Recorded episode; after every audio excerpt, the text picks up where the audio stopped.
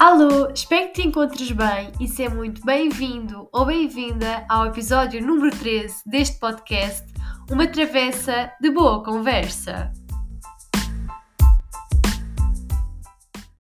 Bem, não sei quanto a ti, mas esta foi a minha primeira semana após as férias da Páscoa e foi uma semana já assim dura, com muitas coisas da universidade. Claro que não posso queixar muito porque tive duas semanas de férias, e sei de algumas pessoas que só tiveram uma ou uma e meia, mas estas semanas também serviram para estudar. E o pior de tudo é que durante esta semana esteve um calor anormal. Portanto, calor e ter que estudar são coisas que não combinam porque a vontade é estar na praia. Mas vendo as coisas pelo lado positivo, a semana já passou, por isso o calor que vier vai ser para aproveitar. E quanto à nossa rubrica do Culturalmente Falando, a sugestão que eu trago aqui hoje é uma sugestão muito básica, sendo eu uma pessoa que adora jogar ténis e que chegou ténis durante tantos anos na sua vida, e a sugestão é uma ida ao Estoril Open. Claro que a probabilidade de conseguires ir amanhã, que é a final, é bastante baixa, se não nula. No entanto, fica uma sugestão para o ano, se não gostares de ténis de todo, claro que não é a melhor sugestão, no entanto, como uma experiência, se gostares de desporto no geral, se estiveres assim um bocadinho interessado no ténis, vai, tenho a certeza que vais gostar. É completamente diferente ver desporto na televisão e ver desporto ao vivo. E eu que o diga, porque eu adoro ténis, eu joguei ténis e jogo ténis. Não com tanta regularidade, mas ainda jogo. Durante, não vou dizer toda a minha vida, mas praticamente. E eu não gosto nada de ver ténis na televisão. Vê-se mal a bola, parece que não estamos a viver o momento, estamos muito longe dos jogadores e vê-se mal. Portanto, estes fatores todos não combinam para que eu me sente ao sofá e que esteja a ver eh, ténis na televisão, ténis e qualquer outro desporto, porque eu não sou fã de futebol, basquete, até é interessante, vôlei, gosto. Tudo isso na televisão não funciona, tudo isso ao vivo funciona. Na verdade, ao vivo, para mim, todos os jogos funcionam. Seja hockey, seja, seja o desporto que eu nunca vi na vida. Eu gosto. Porque é um sentimento completamente diferente. Estar no estádio de futebol a ver um jogo é completamente diferente. E eu não sou fã de futebol. Por isso, se a tua primeira impressão com o ténis tiver sido através de uma televisão, não, isso é uma péssima impressão e das duas uma, vai a um torneio de ténis e vê algumas pessoas, ao menos já é ao vivo, ou então podes sempre aventurar-te e ir ao Estoril Open, que tenho a certeza que vais gostar, porque é um sentimento, como eu disse antes, completamente diferente. E falo por mim, eu fui ao Estoril Open agora, dia 25 de Abril, que foi segunda-feira, e claro que queria ir, que estava entusiasmada, mas não era aquele entusiasmo lá no topo, topo, topo, porque digamos que a última vez que eu tinha ido tinha sido há dois anos, portanto, aquele sentimento e sensação de estar lá já não era muito bem reconhecido pelo meu cérebro, estava um bocadinho lá escondido, mas quando eu entrei no Stream Open, eu senti logo aquela boa energia, aquela vontade de estar lá a ver. E a verdade é que por mim eu tinha ido terça, quarta, quinta, sexta, sábado e amanhã domingo. Primeiro, se obviamente se tivesse dinheiro e se trabalhasse para conseguir ir a isso tudo, mas também se não tivesse tido esta semana tão dura a nível da universidade, porque depois de estarmos lá a primeira vez, o que nos apetece é continuar lá até ao último dia do torneio. Infelizmente não deu, mas ao menos pude ir num dia e ganhei uma toalha. Desculpem, mas eu fiquei mesmo super feliz porque as toalhas também são mesmo muito macias. Mas pronto, esta foi a minha sugestão bastante básica, mas é o que é, é o que temos, eu não podia deixar de a mencionar. E antes de avançar aqui para o nosso episódio, eu ontem vim de Lisboa para casa e estava no comboio e atrás de mim estava um rapaz e uma rapariga que falavam francês. À minha direita estavam uns ingleses e na minha diagonal estavam uns espanhóis. Hoje estava a vir de Lisboa para casa e no metro estava à minha frente.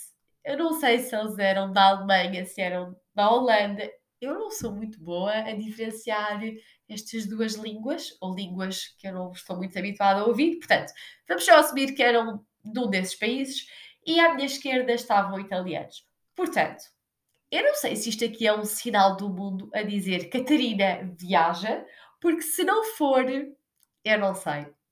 Quer dizer, claro que eu sei, não é? Estamos numa altura de mais calor, como podemos ver, portanto, mais turistas.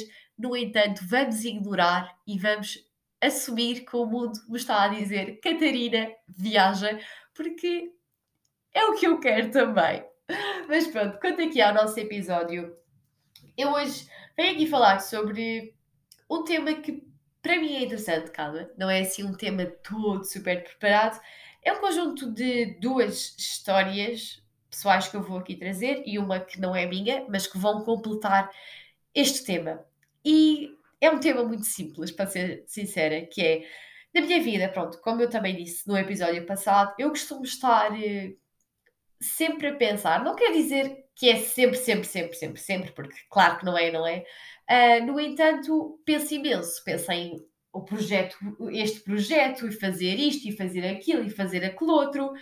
No entanto, existe aqui uma barreira, que é a barreira de pensar, ter a ideia e efetivamente concretizar essa ideia, e pensar, ter a ideia e a ideia simplesmente nunca na vida andar para a frente. E olha, eu comecei a olhar para, para trás, não é? Pronto, para a minha vida, no passado, e cheguei à conclusão que existem, existiram dois projetos, que foi o projeto Nós Ajudamos, Nós Explicamos, e uh, o podcast em que eu pensei e eu executei. Ao contrário de a maioria das minhas ideias, em que eu penso surgem mil e uma perguntas e eu acabo por nunca fazer. E eu vou falar um bocadinho sobre como é que surgiu a ideia e como é, até também estar concretizado do Nós Ajudamos e Nós Explicamos, e isto do podcast, para explicar melhor o que eu estou aqui a dizer. Relativamente ao projeto Nós Ajudamos, Nós Explicamos, estávamos na altura da quarentena do ano passado. Eu, na altura, estava a lanchar com o meu pai, não sei se estava lá mais alguém, estávamos a falar e surgiu esta ideia. E nesse dia à noite eu fui para a casa da minha mãe e partilhei com a minha mãe já a ideia do género, bem, vou falar, vou falar com as pessoas, vou andar com a ideia para a frente, uh, pronto, começar logo a dizer estas coisas todas. E a minha mãe, sim, Catarina, mas se calhar não é melhor pensares, porque era um projeto que tinha que ir para o Facebook, eu tinha que ter algumas, várias pessoas que estivessem disponíveis para dar explicação e os horários delas, e era um conjunto, era uma logística que precisava de ser pensada e limada. E eu, pronto, ouvi e disse: Sim, eu sei, mas vou dar com isto para a frente, vou já falar com as pessoas amanhã para ver a disponibilidade delas. Pronto, claro que a minha mãe não me disse: Sim, Catarina, mas se calhar pensa mais antes de, de agires já não foi bem isto, mas pronto, o que é que ela poderia dizer? Eu estava ali cheia de entusiasmo, não me ia dizer que não, não é? E no dia a seguir eu comecei a ligar aos meus amigos, às pessoas da minha turma, uh, aos amigos meus de outra, de outra escola e comecei a, a, falar com eles sobre o projeto. Olha, estava a pensar fazer isto, uh, se quiseres dar explicações, diz-me até que ano, que disciplinas, o horário que estás disponível, porque a verdade é que estávamos em casa, portanto, horário, não vou dizer que era menor porque não era, mas a deslocação não a tínhamos, portanto, acabávamos por ter mais tempo. E, e, pronto, comecei a falar com as pessoas. Inicialmente as pessoas estavam assim um bocadinho receosas porque nunca tinham dado explicações da vida, uh, era um momento estranho porque tinham coisas da universidade para fazer, estavam em casa sem fazer nada, mas será que dava para dar explicações ou será que já era demasiada carga? Mas a verdade é que, por surpresa minha, fiquei mesmo surpreendida com cada pessoa que eu falava, era uma pessoa que me dizia que sim. Podia não me dizer que sim no dia, mas passado 3, 4 dias, estava-me a dizer que sim. E no início, a ideia que eu tinha da minha geração, no seu geral, eh, era muito. Pronto, os jovens não querem saber, os jovens não estão para estar a ajudar as outras pessoas, mas não.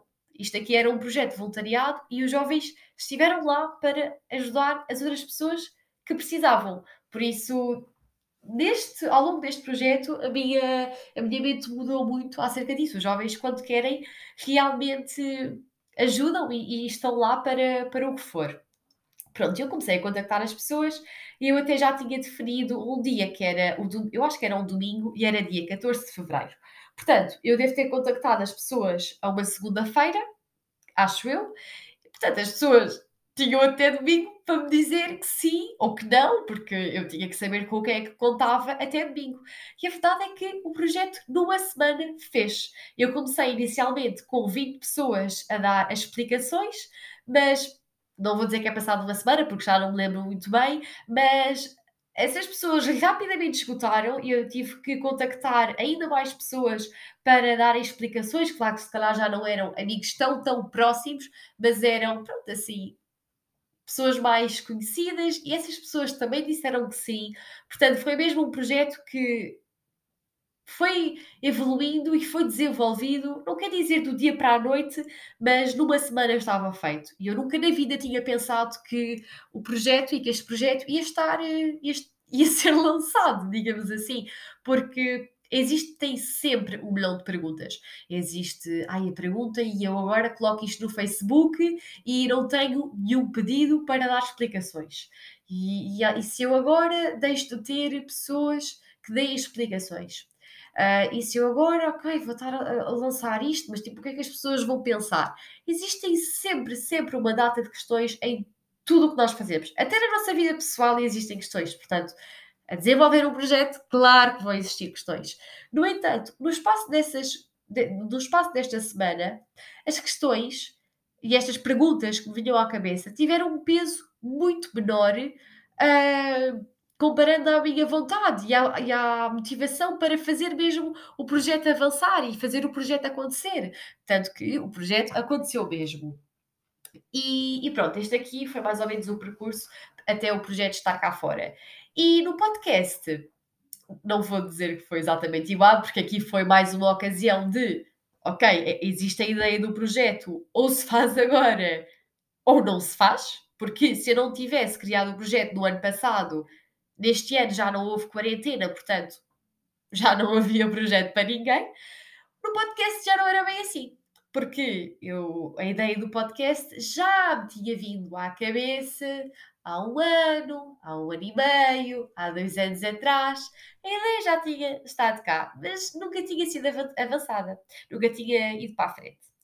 E na primeira quarentena eu até criei um blog criei um blog, só que não durou muito tempo com artigos publicados, porque eu tinha chegado à conclusão que a escrita era algo mais pessoal. Eu escrevia, eu escrevo, só que é muito mais para mim isso, e sobre coisas que, que não são para ser publicadas, não é? Coisas pessoais, do que coisas para ser publicadas. Com regularidade, claro, porque tá, ter um blog e publicar as coisas de ano não dá propriamente. Uh, então, como eu estava a dizer, passado 5 ou 6 publicações, eu deixei de publicar porque eu não conseguia manter essa regularidade. E quando me surgiu novamente esta ideia do podcast, que foi depois das minhas frequências uh, do primeiro semestre, que foi em janeiro, eu não tinha nada para fazer. Também é muito curioso porque as ideias surgem quando eu não tenho nada para fazer. E eu nessa altura não tinha nada para fazer. E veio à cabeça, obviamente, ok, se não tens nada para fazer, cria um podcast. E a ideia do podcast surgiu de uma forma muito natural. O nome surgiu de uma forma natural, a imagem eu fui fazê-la no Canva. Uh, por acaso, uh, como o nome surgiu, acabou por ser engraçado, porque eu não tinha ideias. Foi uma coisa tão espontânea que eu nem tinha pensado em rigorosamente nada. Então eu fui ao Google e pesquisei aquele gerador de nomes. Coloquei para lá uma palavra qualquer, estava a andar para baixo e apareceu essa palavra e à frente travessa. E eu, calma, calma, a palavra travessa não é mato todo para incluir no, no título do podcast. Então comecei a pensar e não é que surgiu uma travessa de boa conversa, ficou logo. Depois, a imagem do podcast também super simples. E entretanto, uh, esta ideia do podcast já tinha surgido. Passado um dia, dois dias, não sei bem, eu digo aos meus pais, digo-lhes: Olha, vou criar um podcast. E eles: Catarina, mas vais criar um podcast assim do nada? Então, e o tema? E consegues, conseguirás manter, conseguirás lançar um episódio todas as semanas? Então, e nome para o podcast, então e imagem? Pronto, aquelas típicas perguntas que, que nos fazem às vezes mais regredir do que avançar, não é? Uh, e eu disse: já tenho tudo pensado, já sei a ideia, já sei o nome do podcast, até já estou a trabalhar aqui numa imagem. Portanto, obviamente que os meus pais ficaram, devem ter pensado: ah, esta rapariga está louca, ela quer fazer sempre tudo, criou um blog, o blog acabou, o que é que vai acontecer ao podcast? Mas, para além de eu estar aqui toda motivada, claro que eu tinha os pés assentes na terra, porque eu não queria criar uma coisa para acontecer o que tinha acontecido ao blog, não, não me ia satisfazer. No entanto, eu também tinha plena noção que eu falo de tudo, não é? o meu namorado às vezes até diz: se tu não estiveres a falar, é que eu admiro, porque eu gosto mesmo muito de falar. Uh, e tinha plena noção que falar é uma coisa que eu faço com naturalidade e que eu falo sobre, não vou dizer qualquer tema, não é? Porque não tenho uma opinião sobre qualquer tema e sobre todos os temas, mas, mas falo. Escrever não é bem assim.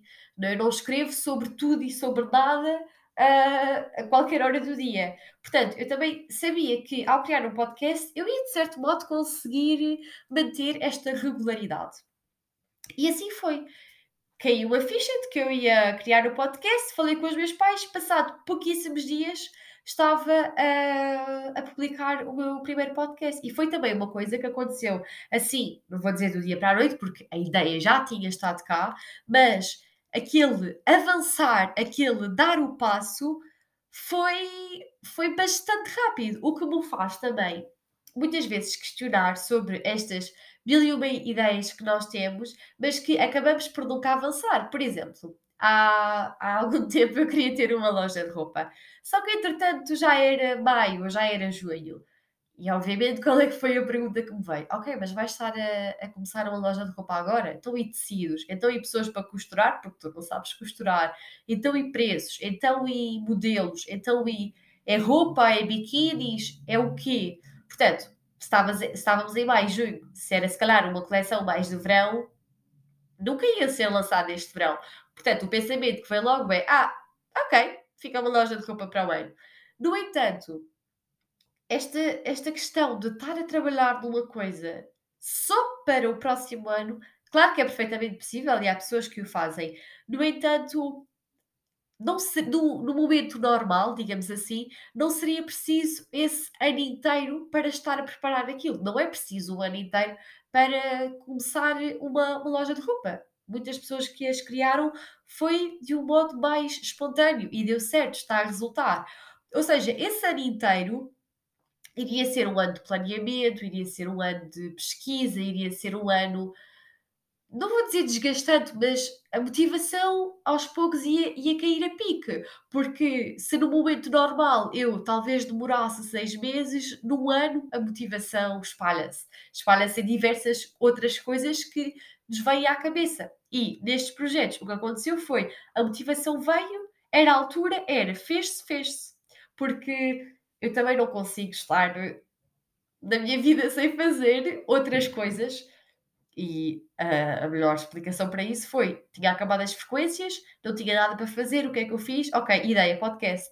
E, por exemplo, na minha, estou na universidade, mas eu não conseguia estar na universidade sem ter algo mais. Qual é que foi a solução? Ok, vamos para o NEC.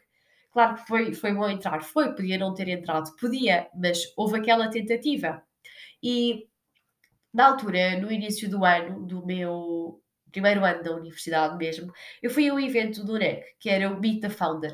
E estavam lá três pessoas que eram que tinham criado as suas startups ou empresas, e um deles uh, estava a falar uh, sobre também um projeto, uma, um negócio que surgiu assim, bem do nada, e que resultou, eu estava a ouvi-lo e estava a pensar: "Ah, mas isto aqui também já me aconteceu, já me tinha acontecido com o projeto do Nós Ajudamos, Nós Explicamos", e foi muito, muito engraçado eu olhar para trás e e rever-me no que ele estava a dizer. Então e qual é que foi a experiência dele? A experiência dele foi, quando ele era assim um bocadinho mais novo, ele ia para a Albufeira com com os amigos. E já não me lembro muito bem se foi durante a tarde, se foi assim mais de noite, que ele estava a falar com um amigo e eles tiveram a ideia de ir para a porta das discotecas com aqueles materiais que os polícias usam para medir o nível de álcool que as pessoas têm. Quando mandam parar os carros e as pessoas têm que sair do carro para soprar para o balão, pronto, essa história toda. E a ideia deles era ir para a frente da discoteca com esses materiais, pedir às pessoas, pedir, pronto, era algo que se pagava, pagava-se o euro, e à partida era uma coisa que os adolescentes iam aderir, não é? Quem é que está aqui mais bêbado? Vamos soprar aqui para o balão. É o quê? Um euro, ok. Um euro, pronto. Dá-se. Se estivesse também mais para lá do que para cá, ainda se dava mais facilmente.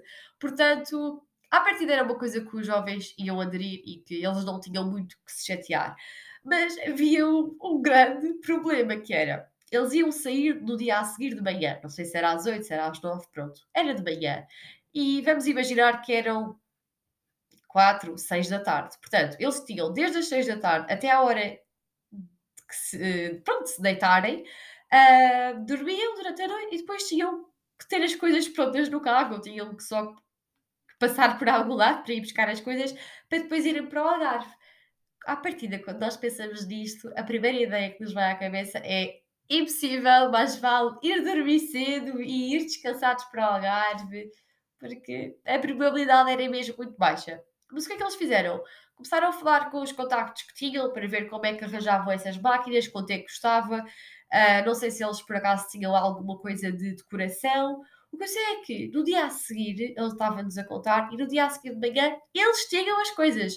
E eles foram para o Algarve com, pronto, com esse negócio, foram para lá, obviamente, passar de férias, mas também para fazerem esse negócio que acabou por resultar.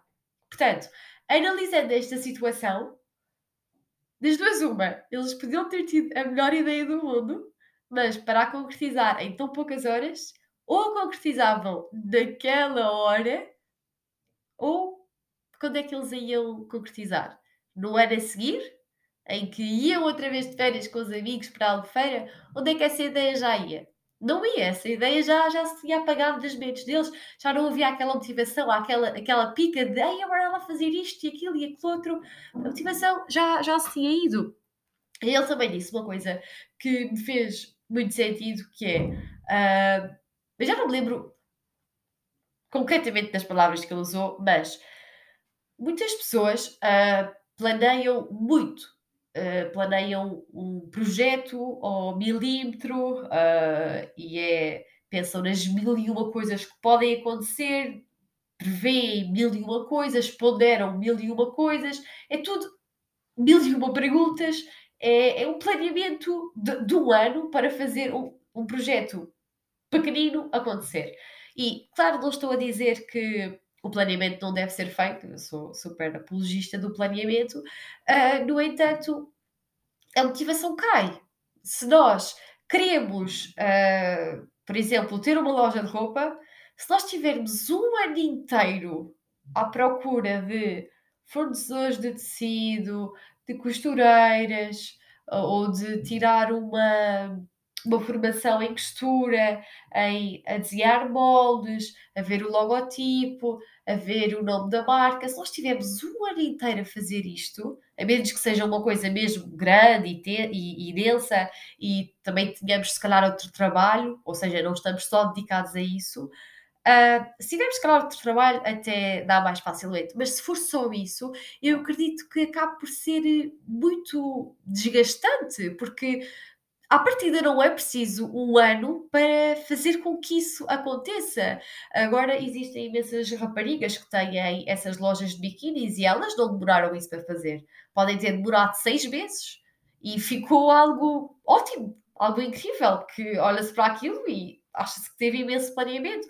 Ou seja, é muito importante nós medirmos e não cairmos muito nesta vertente do planeamento, porque o pode acontecer é que planeamento a mais, motivação a menos. E depois o que acontece é que o projeto que nós tanto queríamos nunca chega a acontecer.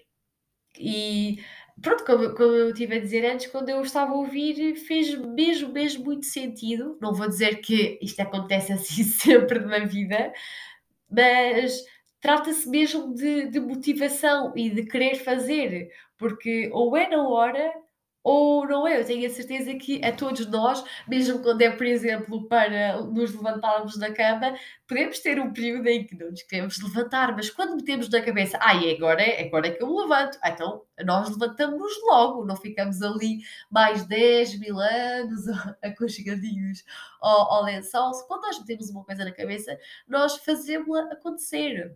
E pronto, de modo geral, foi este o, o episódio. Uh, achei que era interessante partilhar isto, porque eu, eu, por acaso, quando estava a olhar para trás e quando estava a pensar nestas histórias, achei que podia fazer imenso sentido partilhá-las. Uh, portanto, quanto ao nosso super conselho, o conselho que eu te quero dar é. Não vou dizer que é para te tirares de cabeça, porque não é sempre a solução. Quer dizer, não é, nu, não, quer dizer, não é nunca nem é sempre. Pode ser às vezes a solução, mas não é bem esse o conselho. O que eu quero dizer é, se tu queres criar um blog, se tu queres criar um podcast, se tu queres criar um canal de YouTube, se tu queres escrever um livro, se tu queres criar uma empresa, se tu queres uh, criar a tua loja, seja do que for, se tu queres alguma coisa agora, atira-te completamente a ela e faz com que ela aconteça mesmo. Coloca a tua motivação nisso. Porque quando nós estamos focados numa coisa e queremos tanto que ela aconteça, ela acontece. Quando nós definimos prazos. Por exemplo, quando eu estava a criar o um projeto, eu disse logo: o projeto vai ser dia 14. O que é que acontecia se não saísse dia 14? Eu ficava mal vista. E obviamente que eu não quero ficar mal vista. Portanto, eu naquela semana trabalhei para o projeto sair dia 14. Portanto, se tu queres mesmo algo, coloca toda a tua motivação nisso e se calhar o melhor que eu posso dizer é que não planeies até ao último milímetro, porque existem sempre coisas que nós não conseguimos prever. É a vida, literalmente. Por isso, se queres mesmo algo, vai. É esse o meu conselho, o meu super conselho de hoje. E espero que tenhas gostado. Uh, muitos beijinhos. Partilha com quem quiseres, com a tua família, com os teus amigos, com os teus conhecidos. Muito obrigada por teres ouvido e até para a semana.